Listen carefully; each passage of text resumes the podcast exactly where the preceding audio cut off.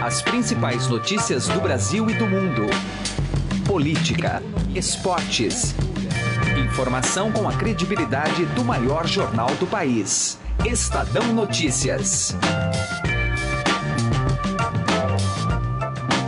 Olá, tudo bem com você? Eu sou Emanuel Bonfim e está começando mais uma edição do Estadão Notícias, nosso podcast com análises, entrevistas e informações sobre os temas mais importantes do momento no Brasil e no mundo.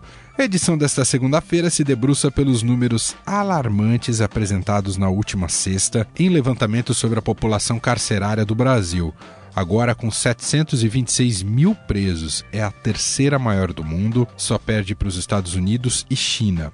Os dados revelados pelo Levantamento Nacional de Informações Penitenciárias, o Infopem, divulgados pelo Ministério da Justiça, ainda demonstram que o país precisa criar o dobro das vagas que possui atualmente nas prisões para suprir o déficit do sistema. E sobre este assunto, o programa de hoje entrevista Tandara Santos. Ela é pesquisadora do Fórum Brasileiro de Segurança Pública e também consultora do PNUD, que é o Programa das Nações Unidas para o Desenvolvimento. Segundo ela, o pior é notar como este sistema prisional brasileiro, além de caro, muito caro aos cofres públicos, não dá respostas ao problema de segurança pública no país. Em outras palavras, nunca se prendeu tanto e nunca se matou tanto por aqui. O programa de hoje ainda volta a falar sobre a reforma da Previdência, mas agora num aspecto mais técnico do que político.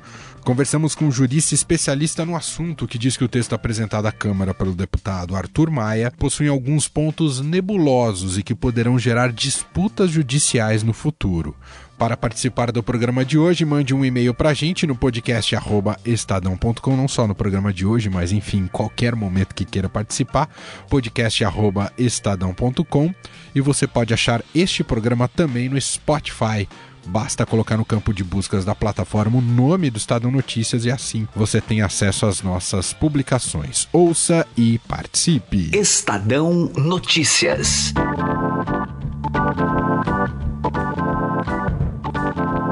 A gente vai comentar agora dados que foram revelados na última sexta-feira no relatório do Levantamento Nacional de Informações Penitenciárias, referentes aos anos de 2015 e 2016, de 2015 de dezembro de 2016 até junho, que mostram que continua em disparada no Brasil o número total de pessoas presas, a taxa de encarceramento por habitante e o déficit de vagas no sistema prisional. A população carcerária chegou a 726 mil e se tornou a terceira maior do mundo, ultrapassando a Rússia, que tem 607 mil, e fica atrás apenas dos Estados Unidos, que tem mais de 2 milhões de presos, e China, com mais de 1 milhão e 600 mil pessoas encarceradas. Bom, sobre este assunto, nós vamos conversar agora com a Tandara Santos. Ela é pesquisadora do Fórum Brasileiro de Segurança Pública e consultora do PNUD, que é o Programa das Nações Unidas para o Desenvolvimento. Tandara, tudo bem com você? Obrigado por nos atender.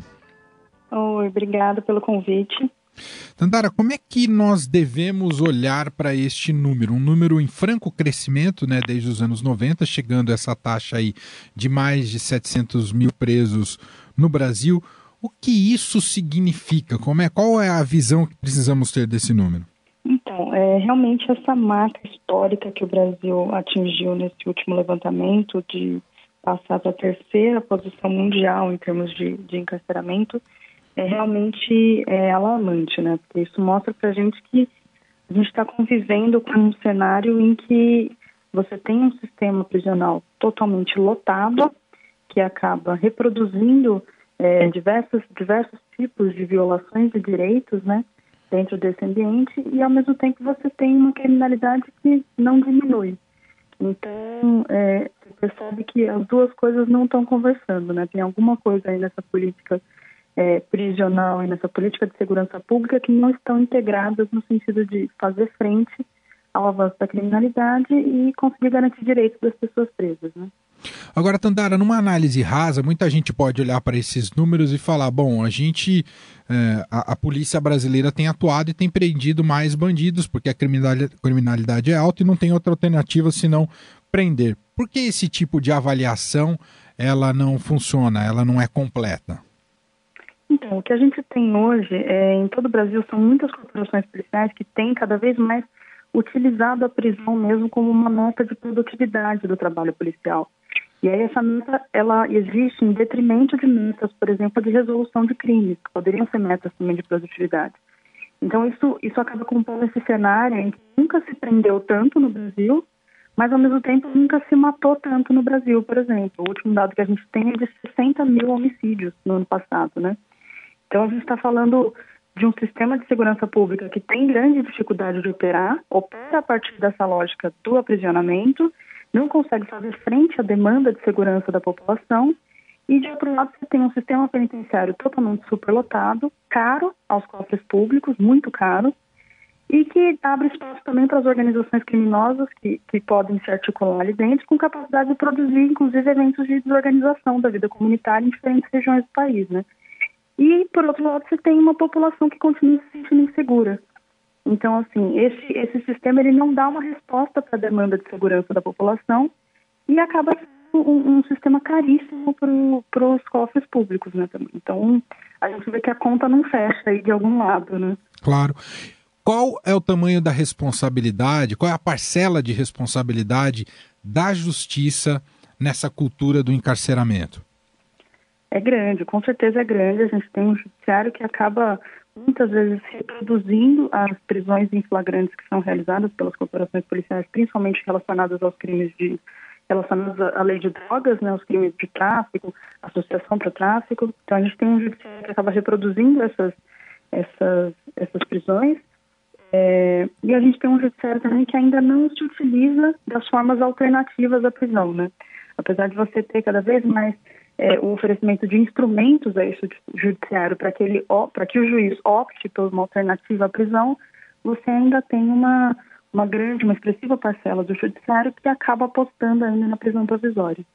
Quer dizer, a justiça não consegue ser seletiva a ponto de identificar casos que realmente é necessário recolher a liberdade de, de certos contraventores e de outros que talvez não precisassem dessa medida mais radical. Um pouco é isso, Tandara? Exatamente. A gente tem a grande parte das pessoas que estão dentro do sistema criminal, elas estão por crimes sem violência, né? Então você tem 28% das incidências penais, isso no total da população. 28% são ligadas ao tráfico de drogas, roubo e furto chegam a 37% e os homicídios são só 11% das incidências criminais dentro do sistema prisional. Então você percebe que as pessoas estão encarceradas por crimes que não são relacionados à violência, né? Que deveria ser um dos principais focos da, desse sistema. É, então o que você tem, na verdade, é uma grande dificuldade de elucidar os crimes com violência, tem uma grande dificuldade de conseguir concluir esse processo com a elucidação de uma autoria, e por outro lado você tem crimes que são gerados por uma grande produtividade de prisões em flagrantes, que é o caso do tráfico de drogas. Então, acaba tendo um cenário que é uma articulação perniciosa entre, entre esses dois sistemas, né? o sistema judiciário e o sistema de segurança pública, que acaba produzindo esse, esse cenário. Chama atenção nos números também, Tandara, a alta taxa de presos provisórios, que se mantém mesma mesma taxa do ano de 2014, que é de 40%, mas ainda nenhuma medida, nem mesmo a questão das audiências de custódia, surtiram um efeito em diminuir essa taxa. A gente tem muita gente presa sem ter sido julgada. Essa é a avaliação, Tanara? Exatamente. A gente ainda não consegue medir o impacto das audiências de custódia, né? Porque ainda é um instrumento muito recente, ela começa a operar no início de 2015, né? Então a gente ainda não consegue avaliar esse impacto numa série histórica, né? Mas eu acredito que nos próximos levantamentos a gente já consiga capturar isso. E você tem algumas pesquisas já que já identificaram a, a potencialidade desse instrumento, né? Você tem no, no, Rio de Janeiro, especificamente a Defensoria Pública do Rio, realizou um estudo importante, um estudo de, de muito fôlego, é, que mostrou que 40% dos casos que passaram pelas audiências de custódia no Estado resultaram em liberdade, resultaram em alternativas à prisão privativa de liberdade, né? Então, a gente percebe que existe um potencial muito importante desse, desse instrumento que é a audiência de custódia não só como alternativa à prisão, mas também na prevenção aos maus tratos, no combate aos maus tratos, né, à tortura, que são elementos que a gente sabe que também estão presentes nesse processo. Então, eu espero que nos próximos levantamentos a gente já consiga ter um olhar mais apurado sobre esse, esse impacto, mas eu tenho certeza que a gente vai conseguir medir isso e se o judiciário, e, e eu acho que é um processo que está se construindo do, do judiciário tomar para si essa causa, eu acho que a gente vai conseguir ter um, ter um impacto importante. Muito bom. Esperamos que com o debate eleitoral do ano que vem, não só os presidentes, mas especialmente os governadores, que em geral têm mais à mão essa responsabilidade pela segurança pública, se debrucem sobre esses números e possam apresentar promessas e propostas factíveis para o seu eleitor no ano que vem. Né? Isso é um tema de suma importância, também bate na questão da segurança no dia a dia da sociedade, mas é, que isso se transforme em agenda positiva de alguma maneira no ano que vem. Correto, Tandara? É isso, a gente espera que sim, né? Tandara Santos, pesquisadora do Fórum Brasileiro de Segurança Pública, consultora do PNUD, que é o Programa das Nações Unidas para o Desenvolvimento, uh, trazendo aqui para a gente, elucidando um pouco mais e analisando esses números apresentados sobre a população carcerária no Brasil, números quantitativos e qualitativos. Tandara, muito obrigado aqui pela entrevista e análise. Um abraço. Um abraço, obrigada. Estadão Notícias. Direto ao assunto, com José Neumann e Pinto.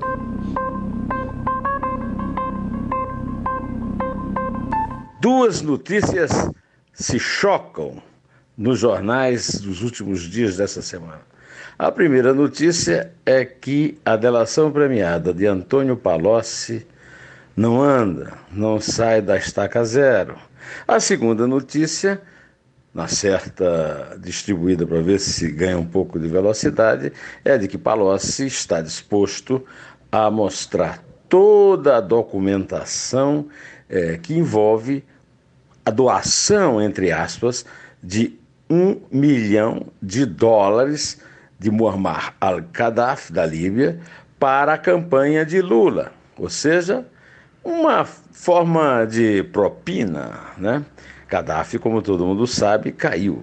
É um ditador eh, de extrema esquerda que foi derrubado na primavera da democracia árabe.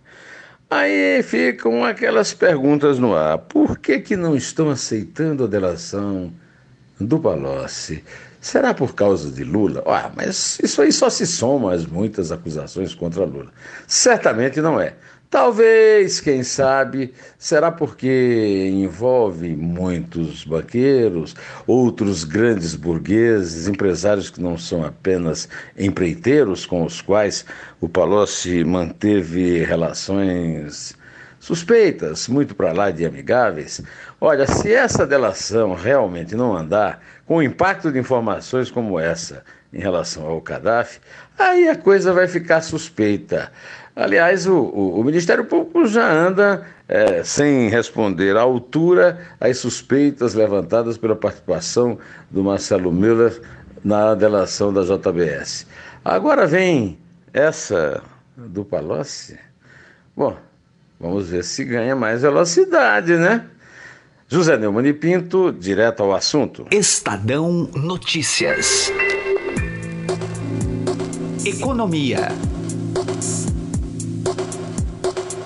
A proposta de reforma da Previdência enviada à Câmara deixa alguns pontos não esclarecidos e que podem gerar disputas judiciais. A análise é do professor de Direito da Universidade Presbiteriana Mackenzie, Elton Duarte Batalha, que conversou com Heisen Abac. Elton, pegando assim aspectos jurídicos, né, é, já se fala que muito do que está sendo proposto na reforma da Previdência pode ser alvo de questionamento judicial posteriormente. É dessa forma mesmo que você entende? Ah, sem dúvida, é, assim como ocorreu na reforma trabalhista, está ocorrendo, muito provavelmente haverá questionamento judicial em alguns aspectos da reforma previdenciária.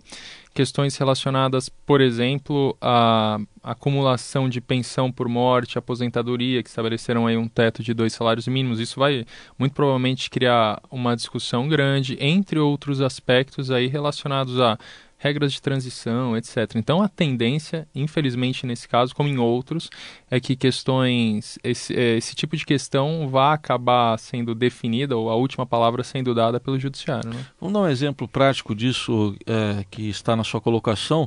No texto aí diz que a pessoa não pode ter, então, não pode acumular o benefício próprio mais, mais a, é. a pensão acima de dois mínimos. É, exato. E pode pegar muita gente isso aí. Exato. É, imagine uma pessoa que tenha contribuído para se aposentar pelo teto, que hoje seria algo em torno de R$ 5.500, né? um pouco mais que isso. Bom, é, e receba uma pensão por morte de, de uma outra pessoa uma, no valor de um salário mínimo. Suponha que nesse caso ela receba a pensão por morte e só depois vá se aposentar. Nesse caso, ela estaria limitada a dois salários mínimos? Bom, de acordo com a proposta da reforma previdenciária, sim. Mas isso, do ponto de vista lógico-jurídico, é um absurdo. Afinal, ela recolheu para se aposentar pelo teto, portanto, ela deveria receber 5.500 e poucos reais. Então, esse é um dos pontos que não ficou bem esclarecido na, na, na proposta da reforma previdenciária e que deveria ser esclarecido e, portanto, muito provavelmente vai dar problema e vai acabar indo para o judiciário. Né? É, na questão do, do combate aos privilégios, que é o que o governo tem adotado como mote agora nessa campanha que até ajudou um pouco a diminuir a rejeição pelas pesquisas uhum. à reforma da Previdência. Estão de fato sendo combatidos todos os privilégios? Não, uma parte sim, mas a, uma outra parte grande não.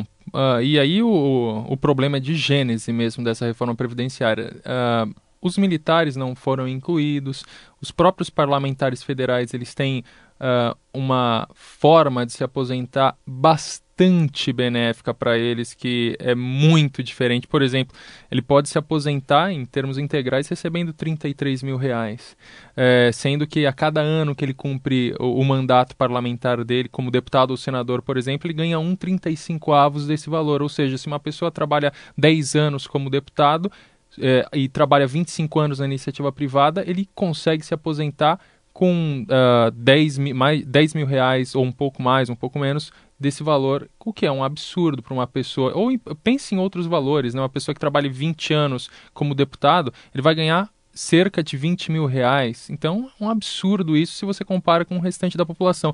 Por isso que a forma como o nosso sistema previdenciário é, é desenhado demanda solidariedade na população. Esse é um dos princípios, inclusive, da Seguridade Social, o princípio da solidariedade ou do solidarismo. Né? Já que a gente está falando em deputados, há casos de deputados caçados, né, que recebem esse valor aí, de até 33 mil reais. Sim, pois é, né? E agora, no caso aí do funcionalismo, a gente vê um discurso que o funcionalista está sendo é, muito focado nessa reforma da Previdência como tendo privilégios. É, o discurso de quem defende o funcionalismo é, é, de que, olha, mas não tem FGTS, por exemplo. Enfim, como é que você vê esses dois aspectos aí? Olha, uh, o fato de não ter FGTS uh, não justificaria uh, um valor previdenciário maior, porque nós poderíamos contrapor ao seguinte: bom, não tem FGTS, mas por outro lado tem estabilidade depois de um determinado tempo de serviço no, no serviço público. Então, o FGTS está mais ligado à ideia de estabilidade do que propriamente à questão da aposentadoria. É, embora eu não goste muito desse discurso que vilanize o serviço público, que é tão importante para o país, uh, de fato existe uma necessidade, embora isso já tenha sido feito em, nas carreiras em geral há um tempo, mas existe uma necessidade de equalizar a, a questão do serviço público com a iniciativa privada. Os números demonstram que existe um desequilíbrio no pagamento de benefícios previdenciários uh, em favor dos servidores públicos quando comparados com a iniciativa privada. O valor médio é muito maior, sobretudo em determinadas carreiras, uh, por exemplo, do executivo ou, sobretudo, do legislativo. Né? E no caso do, do chamado direito adquirido, que é algo que a gente ouve falar muito, né? das uhum. pessoas que já estão no sistema contribuindo, o que, que pode ser preservado, o que, que vai ser preservado né, nesse projeto, nessa proposta do governo e o que está correndo risco? Não, é, esse é um ponto que tem que ser melhor esclarecido para a população. Né? Direito adquirido é significa que uma vez que uh, uma pessoa cumpre os requisitos para exercer um direito, mesmo que ela não exerça, nada pode acontecer com esse direito dela. Então, uma pessoa que já cumpriu a idade e o tempo de contribuição tem que ficar tranquilo. O problema é, prático é para quem está na, no período próximo de se aposentar, por exemplo. Uma pessoa que esteja hoje com 30, um homem com 33 anos de contribuição. Bom, ele não atingiu os 35, portanto ele pegaria aquela faixa de transição. A reforma prevê essa faixa de transição, né, ou esse, essa regra de transição. Uh, isso tem que ser esclarecido de uma maneira melhor para a sociedade, para evitar uma corrida desesperada na, no pedido de benefícios e também para tranquilizar a população. Isso não tem sido feito, pelo menos não de maneira eficaz, adequada pelo governo. Né? E só para a gente concluir, nessa questão envolvendo as contas públicas, que é outro mote que o governo tem utilizado, é, às vezes fica a impressão de que tudo vai ser resolvido dessa forma. Hum. É uma falsa sensação? É... Ou é o começo da solução? Eu acho que é o começo da solução. Infelizmente, é, esse tema, assim como a reforma trabalhista, assim como a possível futura reforma tributária, ele tem sido tomado pelas tais fake news ou por um, um certo trabalho estranho com a verdade.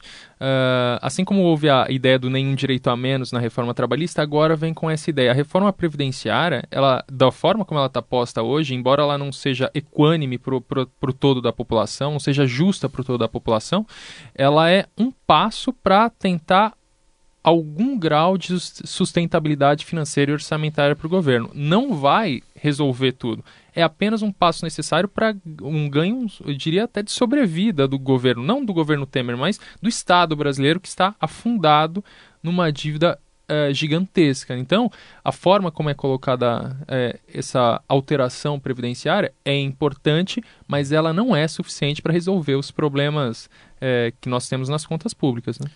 Nós ouvimos Elton Duarte Batalha, professor de Direito da Universidade Presbiteriana Mackenzie, analisando aí alguns pontos relativos à reforma da Previdência que está em tramitação na Câmara dos Deputados. Obrigado, Elton. Até uma próxima oportunidade. Eu que agradeço. O Estadão Notícias desta segunda-feira vai ficando por aqui. Contou com a apresentação minha, Emanuel Bonfim, produção de Gustavo Lopes, participação de Raíssen Abac e montagem de Nelson Volter. O diretor de jornalismo do Grupo Estado é João Fábio Caminuto. De segunda a sexta-feira, uma nova edição deste podcast é publicada. Saiba mais no blog Estadão Podcasts. Também estamos disponíveis no Spotify e mande seu recado pra gente no e-mail podcast@estadão.com. Um abraço, uma excelente segunda-feira, início de semana para você e até mais. Estadão Notícias.